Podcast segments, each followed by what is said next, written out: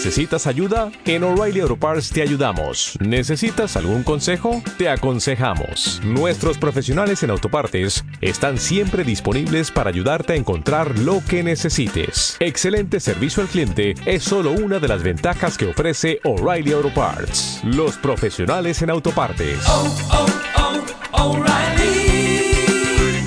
Auto Parts. Ay, ay, ay, que se va la vida, más la cultura se queda aquí.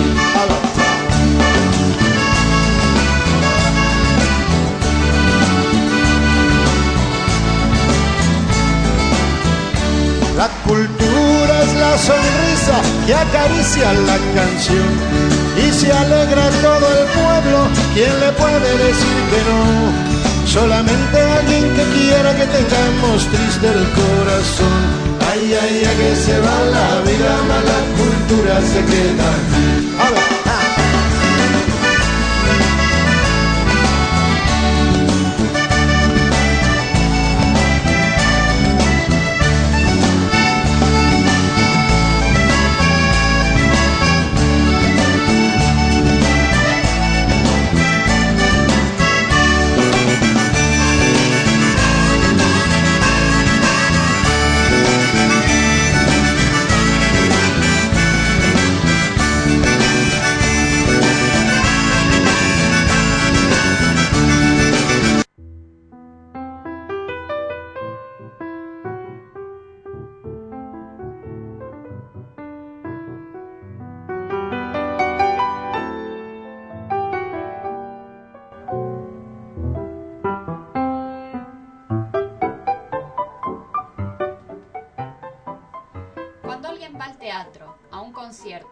Una fiesta de cualquier índola que sea, si la fiesta es de su agrado, recuerda inmediatamente y lamenta que las personas que él quiere no se encuentran allí.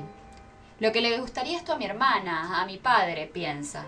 Y no goza ya del espectáculo, sino a través de una leve melancolía. Esta es la melancolía que yo siento, no por la gente de mi casa, que sería pequeña y ruin, sino por todas las criaturas que por falta de medios y por desgracia suya no gozan del supremo bien de la belleza que es vida y es bondad, y es serenidad y es pasión. Por eso no tengo nunca un libro, regalo cuantos compro, que son infinitos.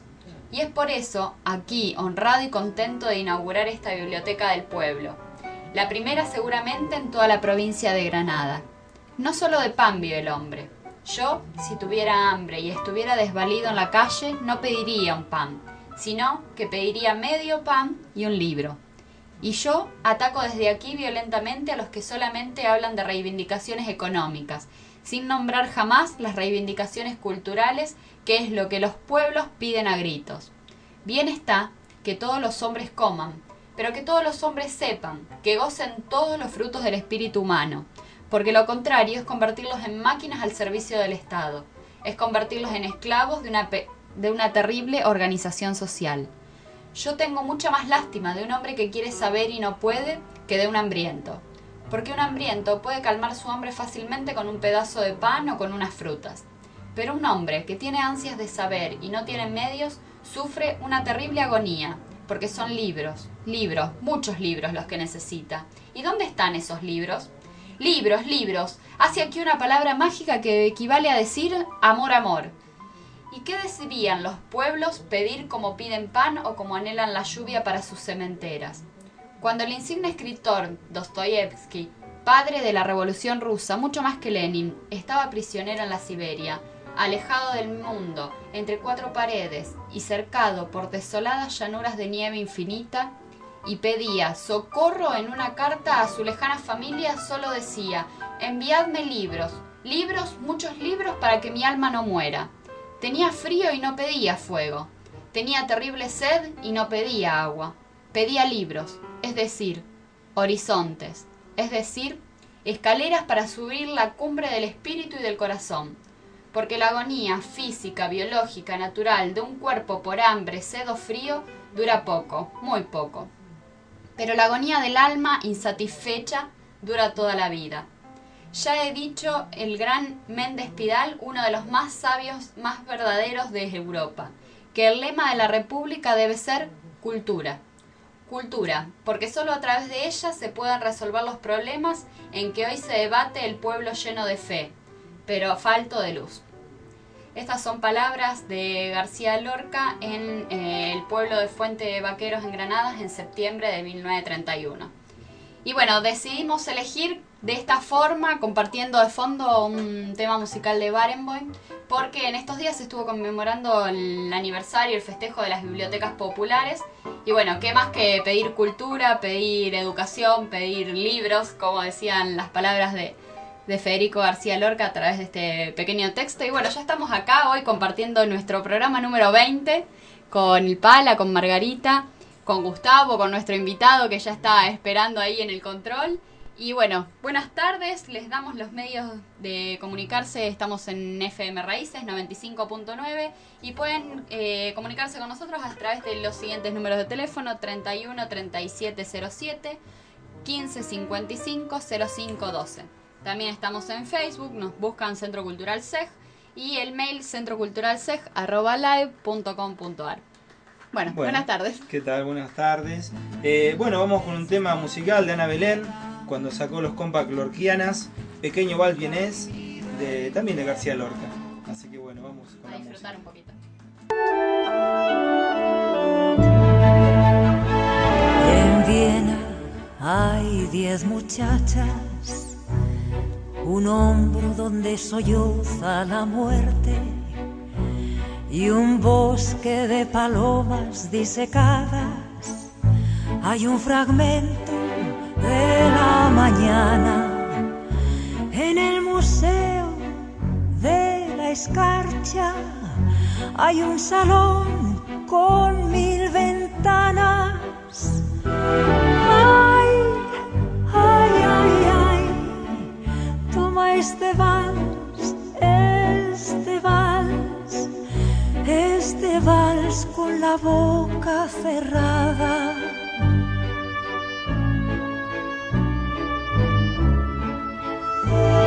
Te quiero, te quiero, te quiero, con la butaca y el libro muerto en el oscuro desván del lirio por el melancólico pasillo en nuestra cama de la luna y en la danza que sueña la tortuga ay ay ay ay toma este vals este vals este vals de quebrada cintura.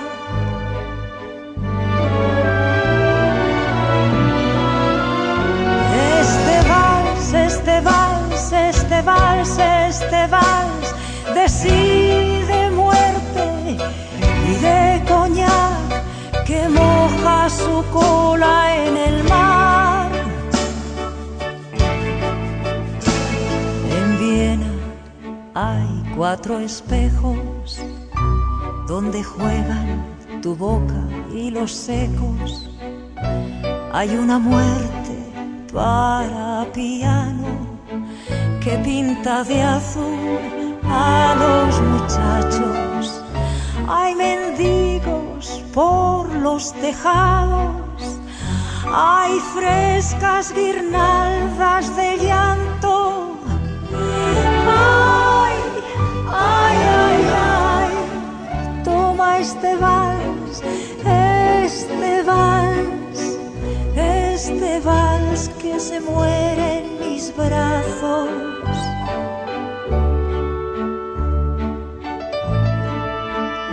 Porque te quiero, te quiero, amor mío, en el desván donde juegan los niños soñando viejas luces de Hungría por los rumores de la tarde tibia, ovejas y lirios de nieve por el silencio oscuro de tu frente.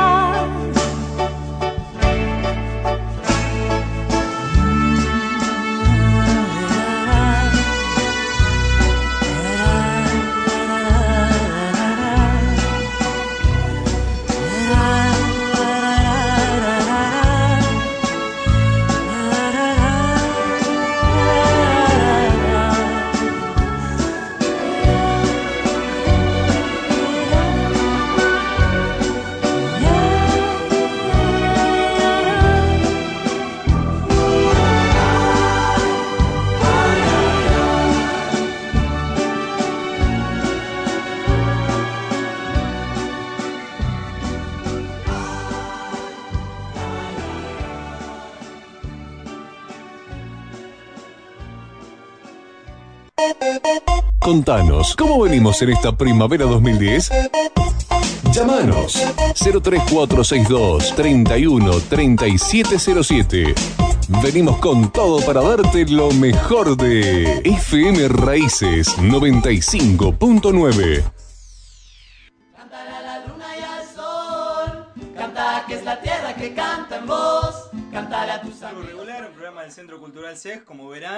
en FM Raíces con Que toda se- la música. Eh, Que se nos está engrisdeciendo el día de primavera. Sí, una nueva palabra que hemos inventado. La cultura es algo en movimiento y si lo usamos 10 años, engridecer va a ser la palabra más usada.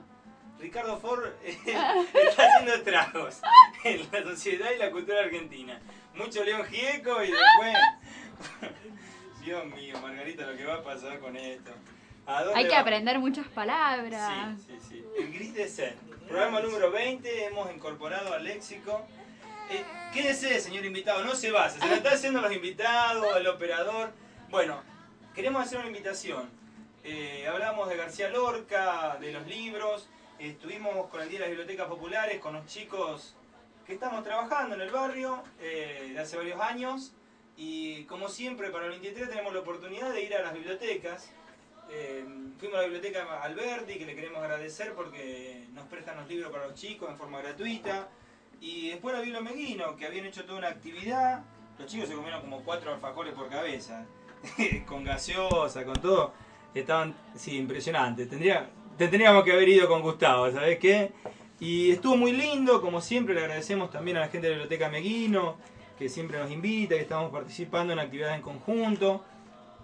Y eh, nosotros hace, bueno, el 2007, el 23 de septiembre del 2007, fundamos la biblioteca Clemente Vive, eh, biblioteca popular, que estamos viendo el tema de la personería, distintas cuestiones para poder trabajar. Y mm, se cumple, eh, mañana vamos a hacer el 11 aniversario de Clemente Arona, estamos invitando a todos. El domingo 26 de septiembre, o sea mañana a las 4 de la tarde, en la Biblioteca Popular Clemente Vive, en Sarmiento del 1200, en la Plaza Ernesto Che Guevara. Y le voy a leer lo que dice el volante. Septiembre es memoria, para recordar que toda vida humana es sagrada, porque la verdadera lucha no se abandona. Seguiremos resistiendo. Las 528 marchas de los viernes son un grito que retumba en nuestras calles, y aunque pasen muchos años más, sabemos que jamás nos acostumbrarán.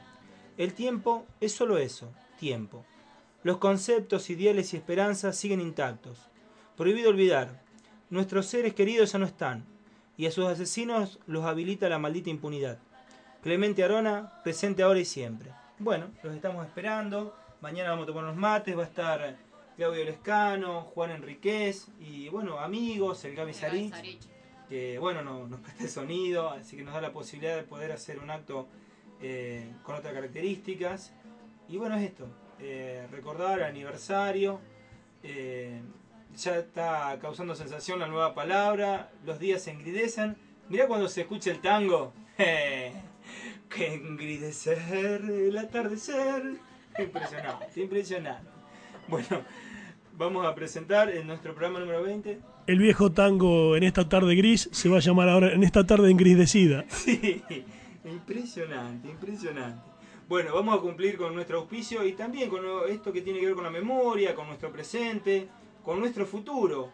El Instituto Movilizador de Fondos Cooperativos vamos a poner de un tema que es importante para nosotros, que es papel prensa. El Instituto Movilizador de Fondos Cooperativos presenta a Edgardo Forn. Nuestra Argentina se convirtió en el último tiempo en un país interesantísimo en lo que hace a la discusión sobre qué tipo de nación queremos, qué leyes necesitamos para lograrlo y cuáles son las alianzas necesarias para conseguirlo. Con fervor algunos, con argumentaciones muy serias otros, y con discursos que ocultan verdades más de uno, nuestro día a día pasó a ser una amplia y fructífera asamblea permanente. En este sentido es por demás atractivo el debate que se está llevando adelante en relación con el proyecto de ley que el Poder Ejecutivo Nacional presentó en el Congreso de la Nación para declarar de utilidad pública la fabricación, distribución y comercialización de papel para diarios y revistas. En la propuesta se establece que esta comercialización se hará bajo la fiscalización de una comisión bicameral, integrada proporcionalmente a la cantidad de miembros de cada bancada, por ocho diputados y ocho senadores y con la supervisión de un Consejo Consultivo Federal. Desde el Ejecutivo solicitaron todas las propuestas necesarias para mejorar el proyecto, pero hasta el momento lo único que lograron de la oposición es la negativa absoluta a que se convierta en ley. Los argumentos más escuchados hasta el momento para obstruir la iniciativa son cuanto menos extraños. Hay quienes se preguntan por qué ahora, dando a entender que no estaría mal aprobarlo, pero que ahora no es el momento de hacerlo. Otra manifestación muy escuchada en boca de legisladores que se oponen al proyecto sostienen que el oficialismo quiere quedarse con el papel para dárselo a sus amigos. No termina de entenderse cómo hará una comisión conformada de manera proporcional por senadores y diputados de todas las fuerzas políticas para proporcionarle papel solamente a los amigos. Además, los legisladores opositores parecen no haber leído a los propios medios de provincias, nucleados en DIPRA, diarios y periódicos regionales de la Argentina, que instaron a los legisladores a que avancen, para que deje de ser patrimonio de un pequeño grupo de medios, el control de la palabra impresa y que dispongan una norma que garantice precio, calidad, cantidad y provisión permanente sobre este insumo vital y necesario, por cierto, para que se escuche una multiplicidad de voces y no una sola y única voz. Inclusive para este centenar de medios nucleados en DIPRA, el proyecto constituye un paso trascendental para avanzar en la democratización del sistema de comunicación argentino, algo que hace falta indudablemente para profundizar y consolidar nuestra democracia. Se lo dejo para que lo piense y me despido hasta el próximo encuentro.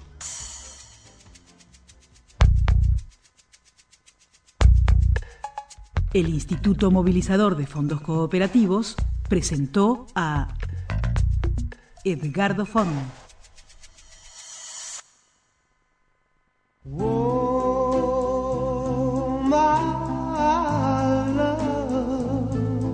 Si tiene que patentar, transferir o prendar un automotor, consúltenos. Gestoría del automotor de Elsa Fleiderer brinda un completo asesoramiento y realiza todos los trámites relacionados con automotores.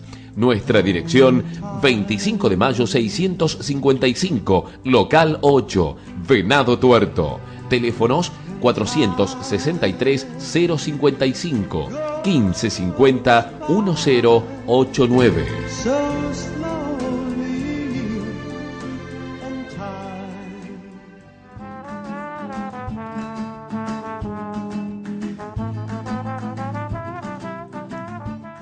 Bueno, seguimos en el programa, verbo irregular.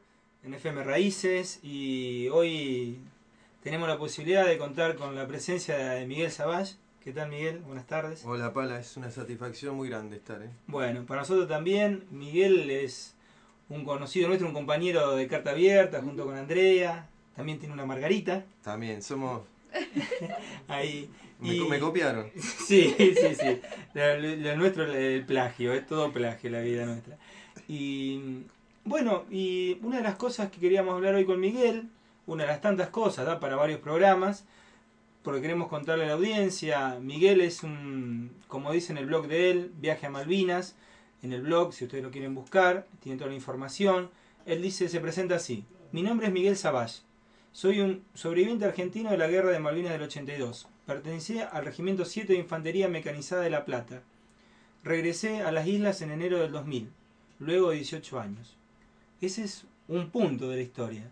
Sí. Eh, Miguel, a vos te dicen Mike Sí, y hablas inglés. eh, Sí, una característica que en ese momento fue importante. eso fue fue muy traumático. Bueno, yo tengo soy descendiente de irlandeses de- Sí, sí. del lado de mi viejo y del lado de, de de mamá escoceses e ingleses. Incluso mi abuelo materno fue nacido en Argentina, pero hijo de ingleses.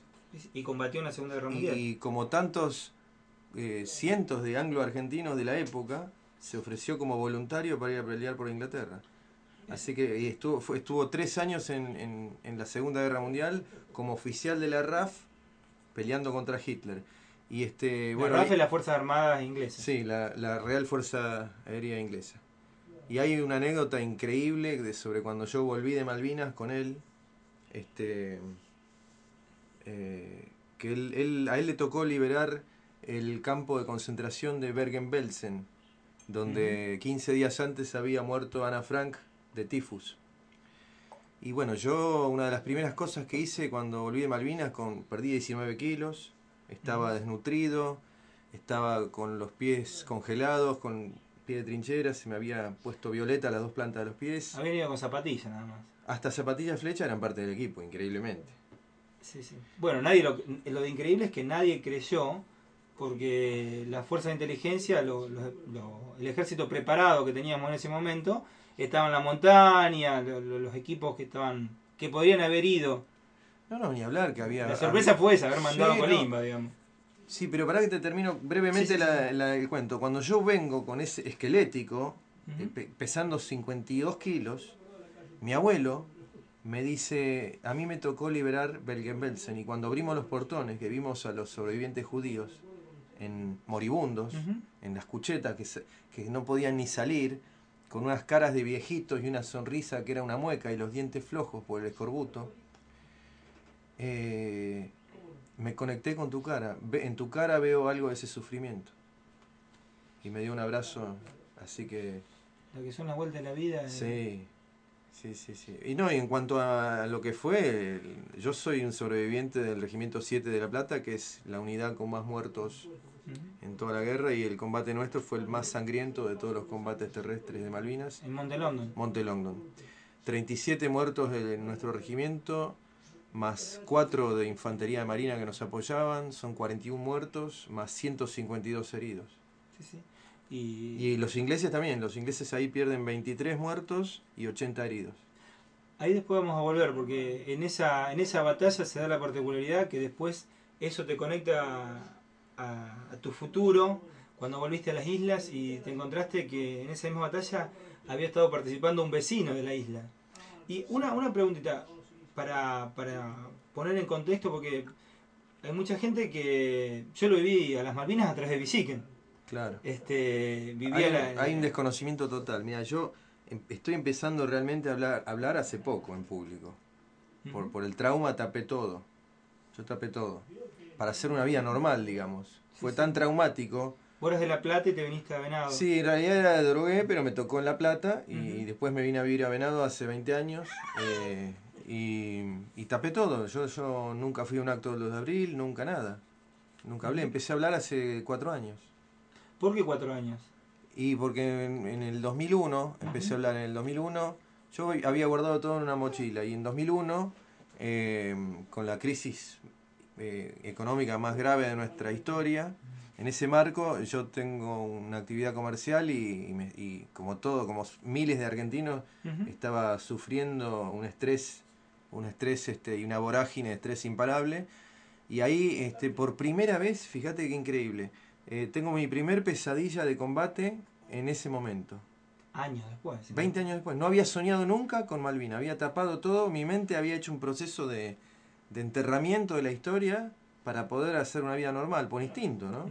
No fue planificado. Bueno, eh, sobreviviente dos veces, porque mucho hay más muertos de los dos lados, inclusive después de la, eh, más que en los que estuvieron en la guerra. Sin duda. En, en cuanto tenemos más de 450 suicidados, nosotros, los ingleses, tienen 300 y pico. Eh, y la cifra es mentirosa porque no estamos tomando en cuenta los que se han muerto por alcoholismo y adicciones, que, Sí, que sí, no sí. figuran como suicidios, pero claramente lo son, ¿no? Ahí en el tema de los suicidios hay, hay dos puntos que son, no lo digo yo, lo dicen los expertos en, en psicología. Eh, hay dos puntos que son críticos en, en el tema suicidio. Uno es el- lo que se llama el síndrome de la traición de los jefes digamos, en un, en un ejército, eh, los, eh, nosotros los soldados somos una máquina de obedecer y de cumplir órdenes, eh, pero a la vez tenemos derechos que son una mínima logística y alimentación y armamento que no existió en Malvinas. Sí, sí. Inclusive ustedes fueron sin saber manejar armas. ¿Vos No. sabías disparar o...? No, un día de práctica de tiro tenía y 14 meses antes de ir. No, no fue criminal ese solo hecho. Pero en ese síndrome de la traición de los jefes, el, el- el oficial, el superior, se transforma en una figura casi paterna, ¿no? Vos estás muy, muy vulnerable y si el tipo, el tipo es un cínico y no- un incompetente, vos como soldado estás en un problema muy grave. Más si se escapa del frente como se escapó nuestro jefe nueve horas antes, ¿no? En la batalla esa que En la batalla, sí, se escapó. Sí, sí, nosotros eh, hay, hay, que, hay que poner a la gente que no, la gente, las generaciones jóvenes, el contexto, ¿no?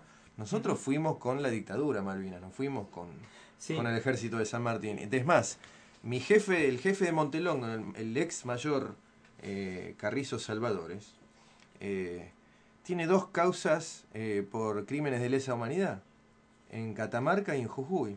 Está procesado. Con el paso del tiempo se ve más como un gesto desesperado. No, ni- de- pero por supuesto de que la sí, dictadura sí. por buscar una causa que era noble, que todos los argentinos hoy, la Obviamente. en la ONU, hoy todavía seguimos pidiendo, reclamando por, por la soberanía de Malvinas y Por supuesto que sí, la causa es totalmente argentina y, y es- y en, ese, en ese apoyo eh, patriótico, noble de la población, eh, eh, digamos, está la gran traición ¿no? de las Fuerzas Armadas que le mintieron a la gente, eh, que íbamos ganando, que, que era fácil.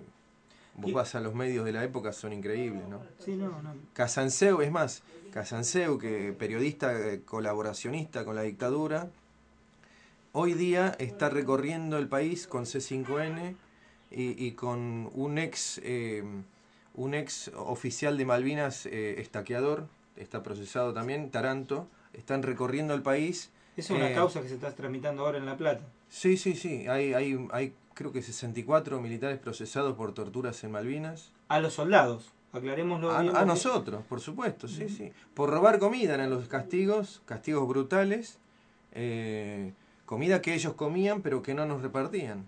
Así que la, la, la repartija de comida era asombrosamente eh, desigual. Y por eso te castigaban, digamos. Eh, y ahora están recorriendo el país, eh, eh, digamos, tratando de decir que, que los, que los juicios esos por tortura en Malvinas son inválidos.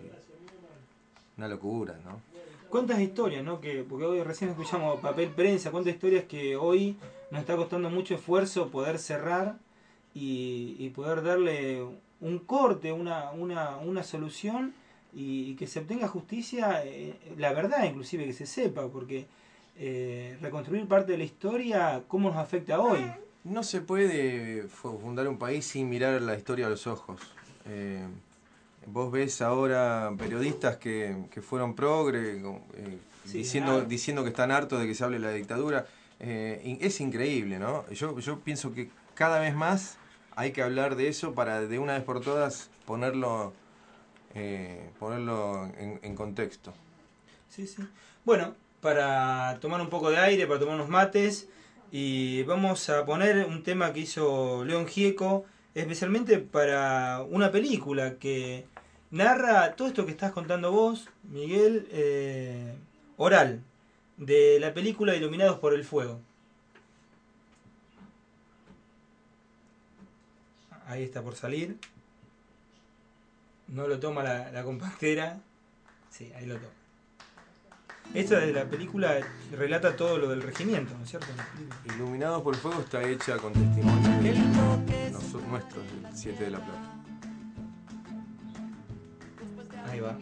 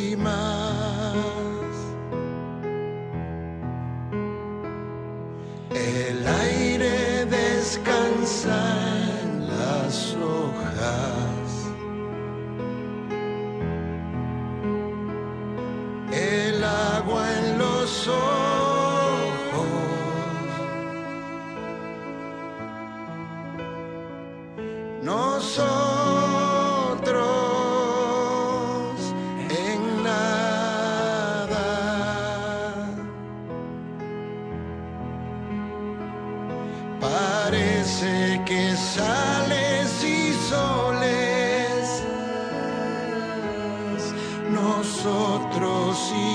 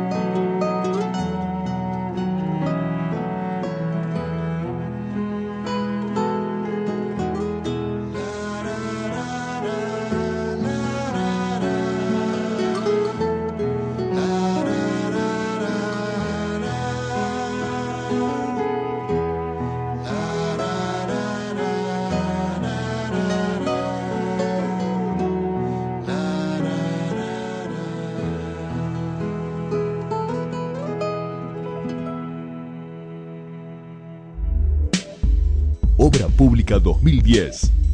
Estamos haciendo una ciudad mejor para todos. Pavimentamos 900 metros que conectan las avenidas Marcos Ciani y Dr. Luis Chapuis. Municipalidad de Venado Tuerto. Más pavimento, más ciudad.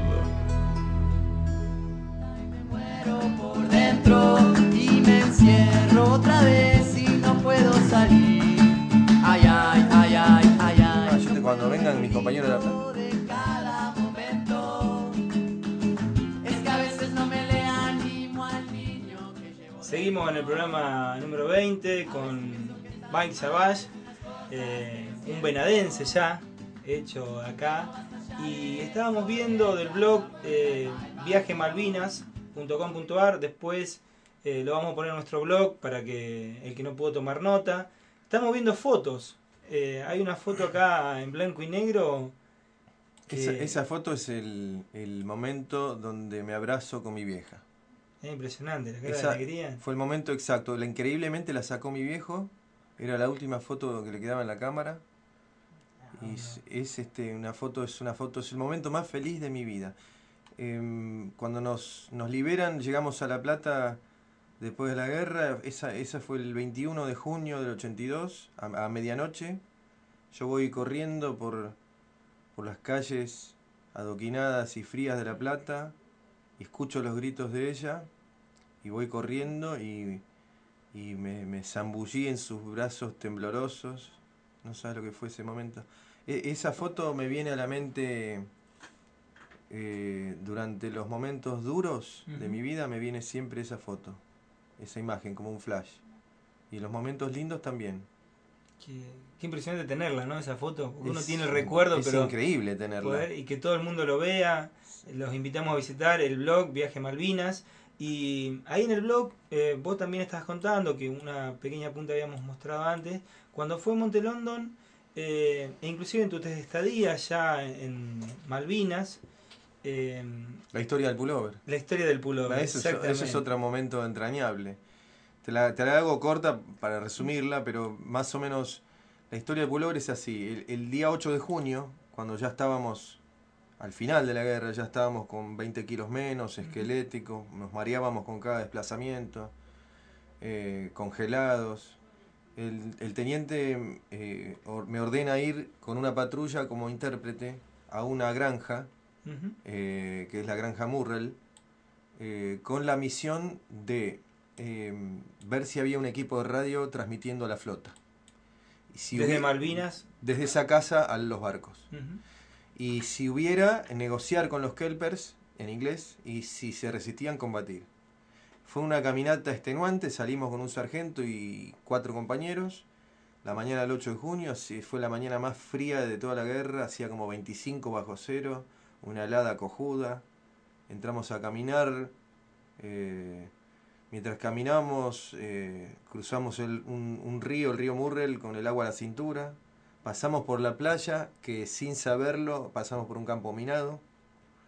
Eh, y cuando llegamos a la casa, bueno, la revisamos rápidamente. Imagínate el miedo. Nos, nos estaban mirando todo el 3 de, después nos enteramos que nos estaban mirando desde las colinas todo el regimiento 3 de paracaidista británico. Que inclusive ahí había un vecino, un, Kelper. Había el, el- el papá de un Kelper, amigo mío, de James Peck, eh, estaba guia- guiando esas patrullas y nos habían visto cuando volvimos de la casita la tarde del 8 de junio cruzando el río y dieron la posición para que nos tiraran.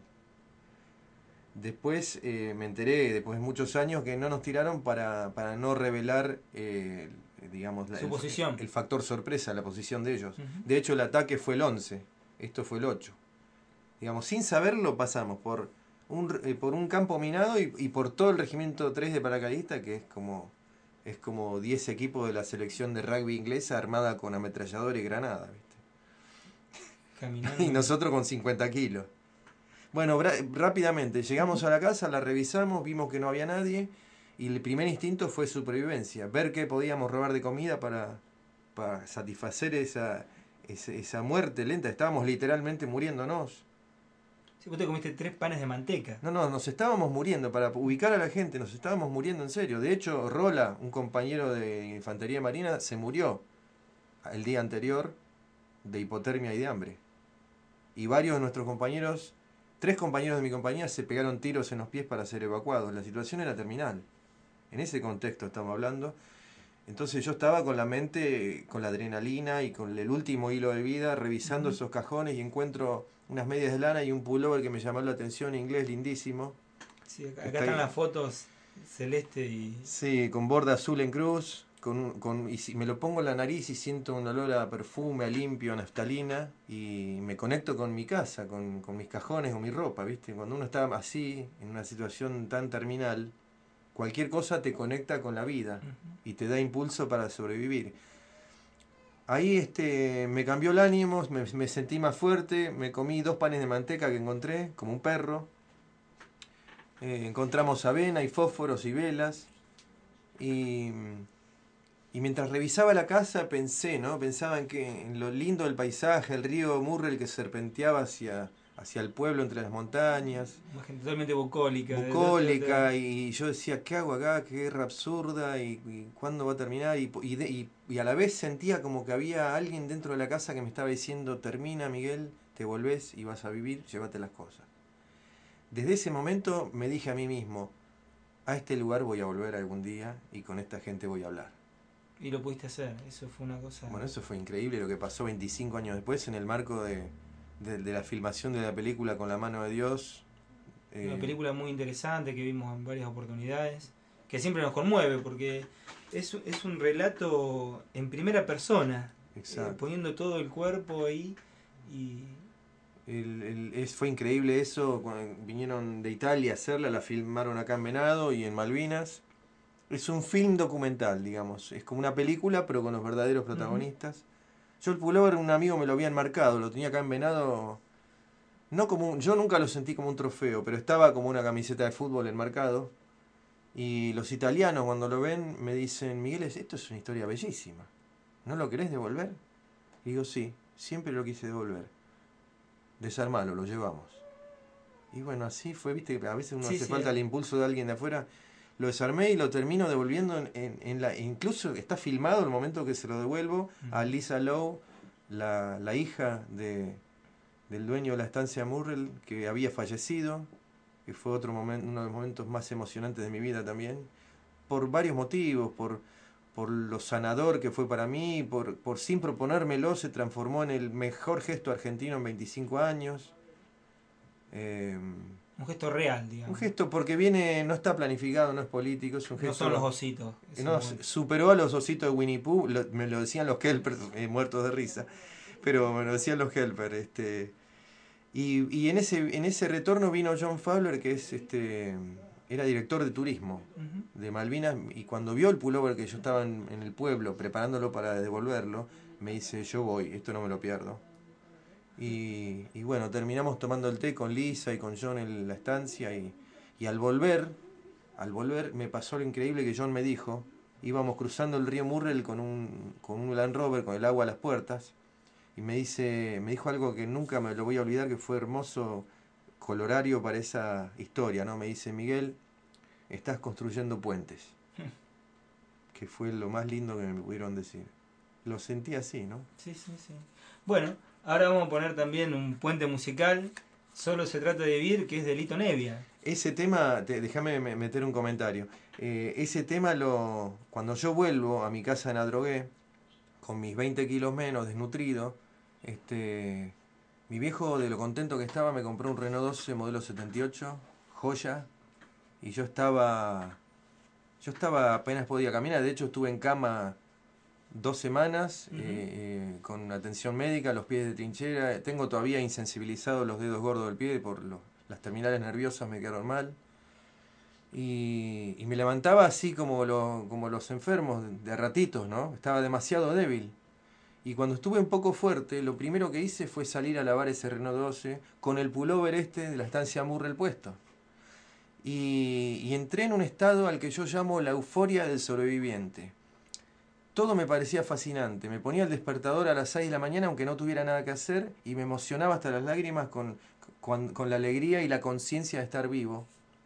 Y, y, y todo, los perfumes de la primavera en Adrogué del 82, los cantos de los pájaros, una cancha de tenis recién regada, todo me parecía fascinante. Y, yo veía a la gente que me rodeaba, mi familia y amigos, que estaban como en una vorágine de aletargados, haciéndose problemas por cosas materiales. Yo sentí que volví de Malvinas como si hubiera hecho un doctorado en felicidad y valoración de lo simple. Y, y- y este tema me- me hace un flash a ese momento. Yo estaba lavando ese Renault 12 a la mañana y, y silbando como un pájaro y escuchando este tema de Lito Nevia.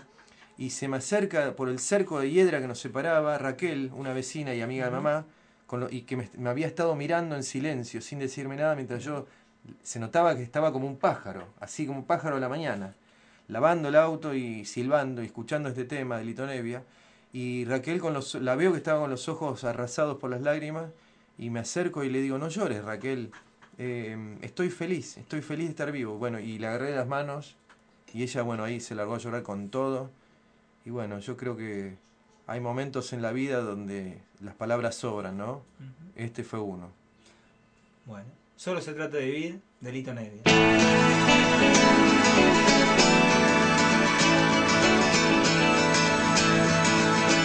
Dicen que viajando se fortalece el corazón, pues andar nuevos caminos te hace olvidar el anterior.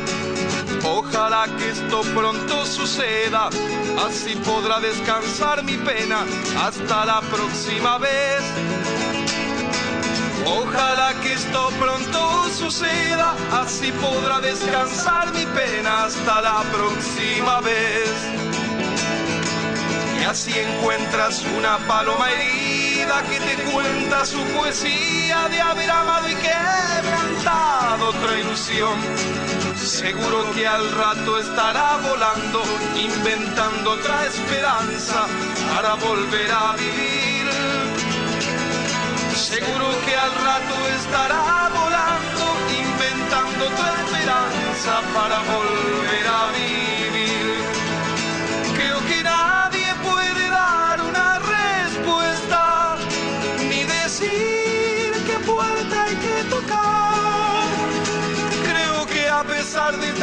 Melancolía, tanta pena y tanta herida, solo se trata de vivir.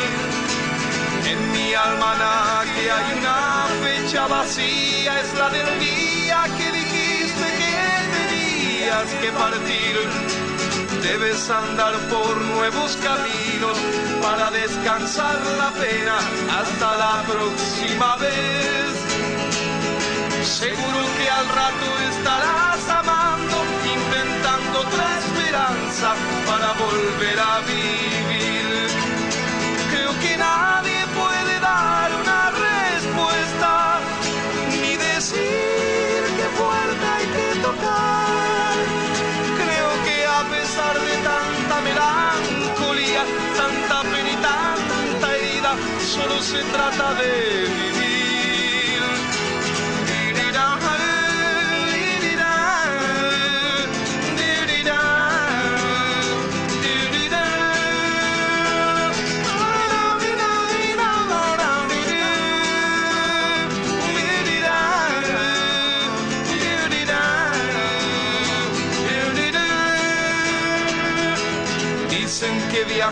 Se fortalece el corazón, pues andar nuevos caminos te hace olvidar el anterior. Ojalá que esto pronto suceda, así podrá descansar mi pena hasta la próxima vez.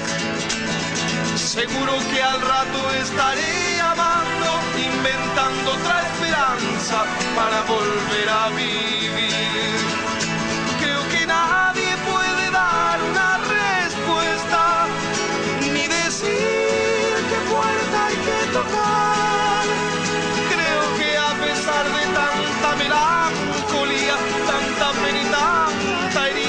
solo se trata de vivir.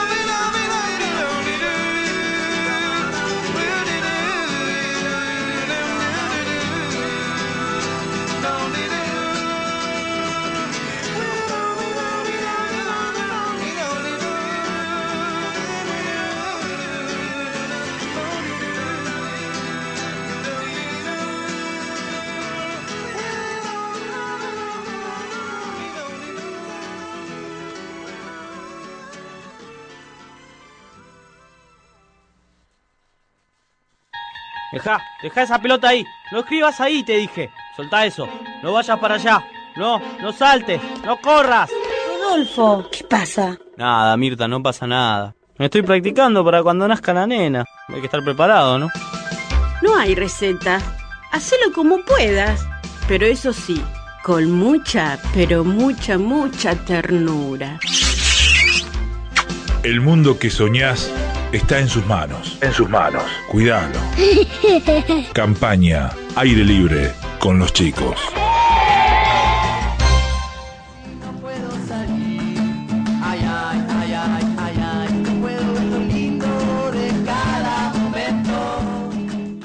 Bueno, lo que escuchábamos, lo que escuchábamos después de Lito Nevia era un spot de la radio Aire Libre de la infancia.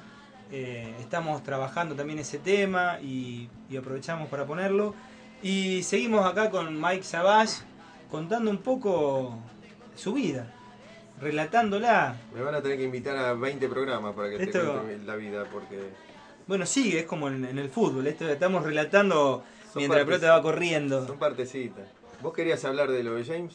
Sí, a, a mí me interesaba porque le, le contamos a la audiencia, eh, Mike, eh, en esta cuestión de volver a Malvinas y de reencontrarse con la, con la gente que vive allá, eh, tiene una particularidad de el hijo de, de la persona que, que el, que el vaqueano que ayudó a las tropas inglesas, eh, su hijo es fanático del fútbol.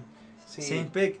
Yo, en- yo en, mis, en, en- en mis procesos de sanación eh, tenía que siempre soñé con volver a las islas y encontrar mi, mi pozo y sentarme ahí y tomar mate.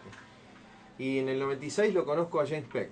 James Peck, el primer kelper que viene a la Argentina, artista plástico, eh, me entero por un programa de radio que tenía cuadros de conscriptos argentinos, figuras este, de soldados.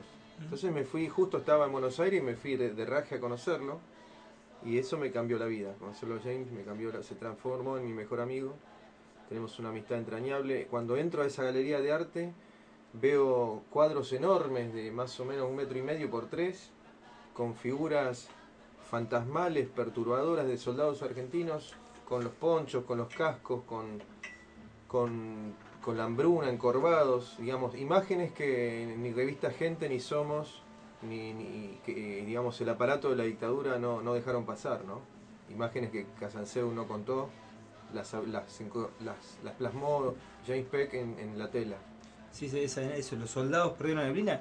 Y él inclusive era muy chico, no vio ningún soldado. Sí, los vio. Él tenía 13 Ah. años. Él tenía 13 años y vio, vio hasta muertos en, el- la entrada al pueblo. Vio, todo, vio cosas que un chico de 13 años no debería haber visto nunca. No, estaba confundido. sí. Y el padre de James eh, es, es el héroe de la resistencia Kelper. Era Terry Peck, eh, eh, eh, digamos, era el jefe de policía local, había sido miembro del gobierno Kelper, había sido plomero, era medio como el caudillo de, de las islas, ¿no? Y él cuando nosotros tomamos el 2 de abril, me cuenta James esto, ¿no? Dijo, dijo, yo con los argentinos no tengo problema, pero bajo una dictadura no vivo, prefiero morir combatiendo. Y se escapó a las montañas en una moto y vivió tipo Rambo, escondido cinco semanas comiendo avena y pasas de uva. Hasta que se unió a los ingleses que estaban desembarcando en San Carlos después de caminar 60 kilómetros. Y bueno, él se presenta a ellos y les hace de vaquiano hasta donde estábamos nosotros con el Regimiento 7 de La Plata en Montelongo. Es impresionante cuando en la película La mano de Dios él te da la boina. Eso fue increíble. Que es una boina que es muy significativa, que es para él es un, él termina combatiendo cuerpo a cuerpo aunque no era soldado tenía conocimiento por la policía de armamento y como conocía el terreno también eh, los ingleses le dan uniforme y arma y, y termina combatiendo contra nosotros a escasos metros donde estaba yo Eh, y es héroe de guerra es condecorado y es el único civil en la historia del regimiento autorizado a usar la famosa boina Bordeaux de los paracaidistas. Aclaremos que los paracaidistas no son cualquier unidad, son la mejor unidad de infantería del planeta, superior a las americanas incluso. Contra esa gente estábamos nosotros, por suerte en ese momento no lo sabíamos, La- como lo- los, los milicos no nos informaban nada, nos decían no pasa nada, nos tenían como engañados, de carne de cañón. Este, Por suerte no lo sabíamos, ¿no? Porque eran los mejores. Bueno, y Terry Peck termina en la película regalándome esa boina. Sí, es una imagen increíble eso. Eso fue otro momento. Hay momentos, yo pienso que en la vida no se mide por la cantidad de veces que respiramos, sino por la cantidad de veces que nos quedamos sin aliento. Yo fue, ese fue uno, ese fue uno. Yo cuando Terry Peck me regala su boina me quedé sin aliento porque me, lo- me lo hizo de prepo en la película sin avisarme. Me quedé sin palabras, no sabía qué decir. Esa imagen, ¿y sabes cuál otra? Cuando vos estás en el sótano con, con James, Ah, eh, porque él- ellos se metían, en, cuando había bombardeo, se metían Se en escondían en el sótano de la madre. Eh, y eso fue increíble. Estábamos tomando mate con los italianos, los documentalistas. Y James comenta así al pasar, dice, acá abajo nos escondíamos nosotros. Debe haber comida y todo, porque cuando terminó la guerra del trauma, alfombramos todo y lo tapamos. Y los tanos, viste, eh, que son como dijo, como dijo el Diego, le ponen un supositorio a una liebre. Sí. La pátina del tiempo, lo claro. tienen al coliseo todo roto, pero no lo arreglan. Los tanos dijeron, ¿cómo? Abrilo. Abrilo y bajamos con la cámara. Y baja Miguel y hacemos una escena ahí. Y salió una escena, encontramos todos los elementos de Cuando prenden la vela ahí. La es- vela real, había carne, lata de carne, había fósforos y, y agua. Hicimos una escena de, de como James mostrándome su, su trinchera. Intacta.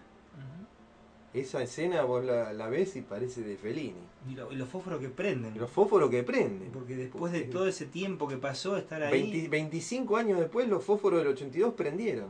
Estaban en una bolsa de nylon perfectamente secos. Se ilumina eso.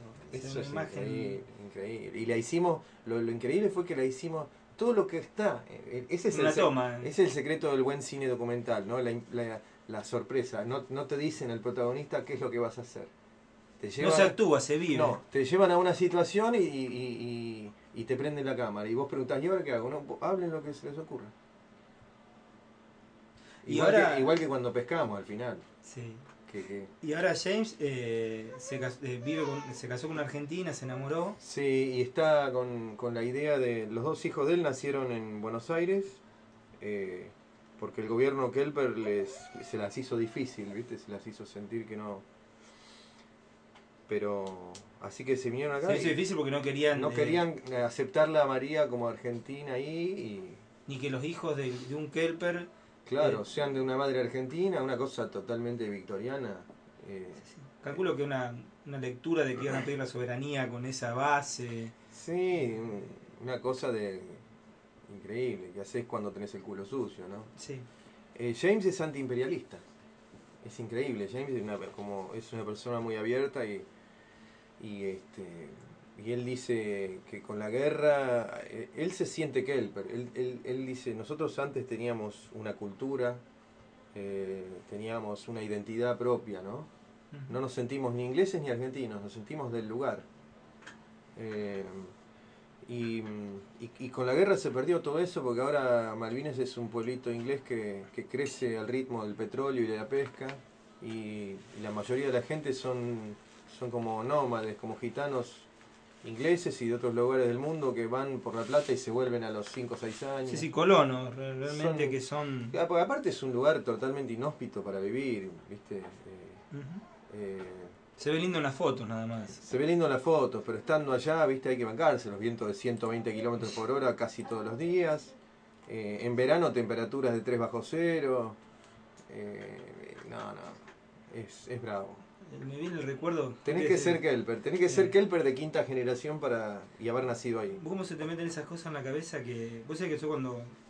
¿Cómo te ha quedado grabada las cosas? Vos hablas de la canción de Lito Nevia y a mí, la marcha en las Malvinas, clama el viento y ruge el mar. Vos sabés que cuando yo a veces me relajo y voy en la bicicleta solo, empiezo a silbar la, la canción. ¿Te quedó grabada? Me, me la dejaron grabada. Sí. Me la dejaron grabada a fuego. Sí. Y ver a los pibes que se subían al tren y eh, pibes que yo tenía 12, 11 años, estaba terminando la primaria y cuando uno habla del clima, yo siempre Ah. buscaba imaginación cómo era esto de clama el viento y ruge el mar. Sí. Esto, vivir en la pampa y que ¿Cómo te hablen es? de una isla. Bueno, yo con el clima fue la primera vez en mi vida que sentí terror eh, por el clima. Se- sentís miedo. Con el, cuando llegamos nosotros, hizo un, hizo un frío de un invierno conocido de acá. Dijimos, bueno, no es tan bravo. Armamos las posiciones, más o menos la pudimos pelear los primeros 3, 4 días, pero a la semana hubo una tormenta y cambió el viento y vino de la Antártida y ahí bajó a 20 bajo cero. Ahí sentí miedo. Sentís miedo porque el cuerpo te está avisando que te vas a morir si no te proteges. De hecho, se murieron algunos. Bueno, ¿y pudiste ir con tus hijos a las Después Malvinas? terminé volviendo, bueno, James ahora sí. tiene hijos, Sí. argentinos también. Yo Está en Argentina, estuvo en Venado hace poco, James. Bien, a Venado viene siempre. A Venado- estuvimos con, hablando en, En el normal. En el normal con carta abierta, una charla entrañable ahí. Y son, son- yo creo que, que es tan sanador mirar al pasado a los ojos con todo lo que pasó en Argentina. Este, y la figura de James que está queriendo hacerse ciudadano argentino ahora. Es tan, es tan, es una satisfacción tan grande, ¿no? Bueno, y se nos fue el programa. Hoy, hoy tuvimos un programa que no sé si le habrá pasado a ustedes, pero a nosotros se nos fue, se nos fue como el aire. eh, y da para muchísimos programas más. Pudimos hablar pequeñas pinceladas. Ustedes la pueden ver en viajemalvinas.com.ar. Está la película La mano de Dios. Sin la, viaje Malvinas todo junto. Exactamente. Que Miguel, si ustedes van, eh, siempre nos pide que, que pasen y dejen El libro de visitas. Exactamente. A mí me encanta leer los mensajes de la gente, son entrañables. En el libro de visitas, la verdad que son, son hermosos para mí leerlos. Bueno, y vos hablaste de carta abierta. Hoy hay una actividad en carta abierta a las 7 de la tarde en la Plaza San Martín. Hay una volanteada con el tema de 678. Y empezábamos con unas palabras de García Lorca y un tema que nosotros queríamos tratar, que uno de los ejes de nuestro laburo es memoria, verdad, justicia. Y queríamos traer porque en estas cuestiones que, que vamos transitando en esta vida en la Argentina, también se mencionó en un momento en el instituto el tema de papel prensa. En esta semana se puede encontrar el Nieto 102, Qué bárbaro. que él todavía está negando su propia identidad. Veíamos eh, y nos gustaba cerrar con algo que también tiene que, que ver con esto, que es eh, un tema de Federico Bonazo, eh, La memoria de donde ardía. Y con eso estamos cerrando el programa. Así que nos estamos despidiendo. Muchísimas gracias a Gustavo, ahí de Operación de Controles, Andrea en locución, Margarita ahí con los pequeños gritos tratando de que sean palabras. Y agradecemos a Mike por haber venido, por habernos pasado esta tarde tan... Muchas gracias, fue un honor y los felicito por el, por el, por el programa que tienen. La verdad que está muy bueno. Bueno, eh, te agradecemos nuevamente y bueno, ya nos vamos a encontrar. Vamos a, a hablar más en profundidad estos temas que a nosotros nos parecen que hay que, que, hay que cerrar. Ah, y otro tema que queríamos nombrar es que a Waldo Pugliese, eh, hablando de ponerle nombre de, de valores que tienen que ver con lo nuestro, en Villa Crespo, a la estación de subte de Malavia, le pusieron Osvaldo Pugliese. La gente de Villa Crespo se reunió y tiene ese referente. Así que bueno, nos vamos hasta el sábado. Nos encontramos acá a las 2 de la tarde en nuestra radio, eh, porque es nuestra también. Ya nos hemos aquerenciado en FM Raíces, en Verbo Irregular, un programa del Centro Cultural CEG con el doctor en controles, Gustavo. Y nos vamos con la memoria en donde ardía. Muchísimas gracias. Nos encontramos nuevamente el sábado que viene.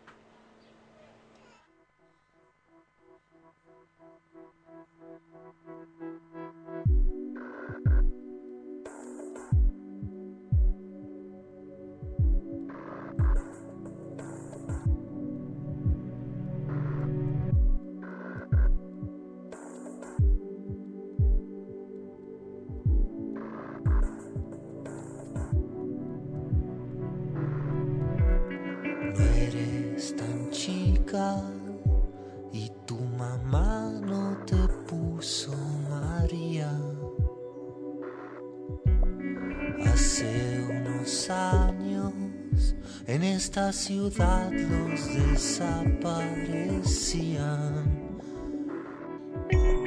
La abuela busca, no va a parar, no se da por vencida.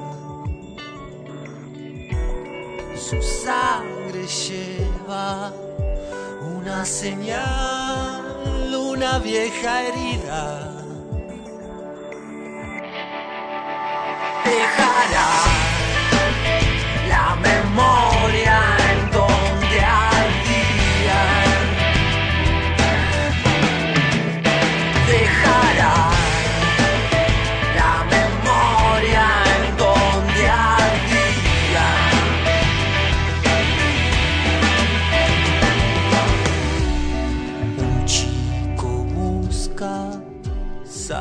Que hay algo entre tantas ruinas. Baja una escalera y encuentra nombres en todas las piedras.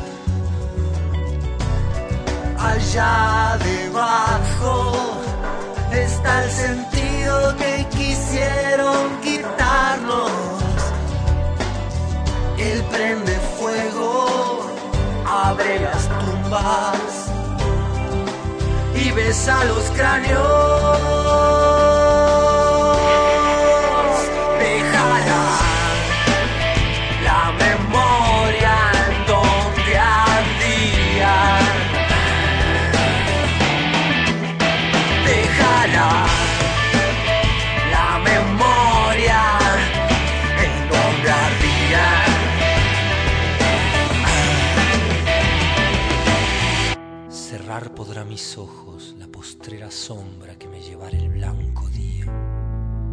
Desatar esta alma mía, ora su afán ansioso lisonjera. Mas no des otra parte en la ribera, dejará la memoria en donde ardía. Nadar sabe mi llama el agua fría y perder el respeto a ley severa. Alma quien todo un dios prisión ha sido, venas que tanto humor a fuego han dado, médulas que han gloriosamente ardido. Su cuerpo dejarán, no su cuidado, serán ceniza, mas tendrán sentido, polvo serán, mas polvo enamorado.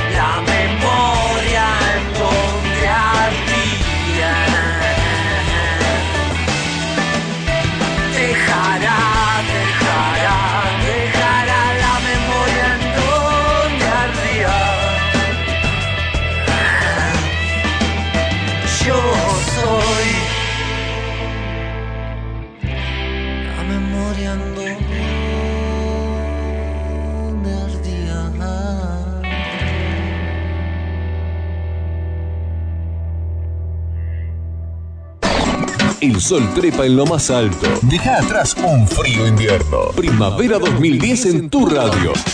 FM Raíces 95.9 Venado Tuerto. Vivila. 95.9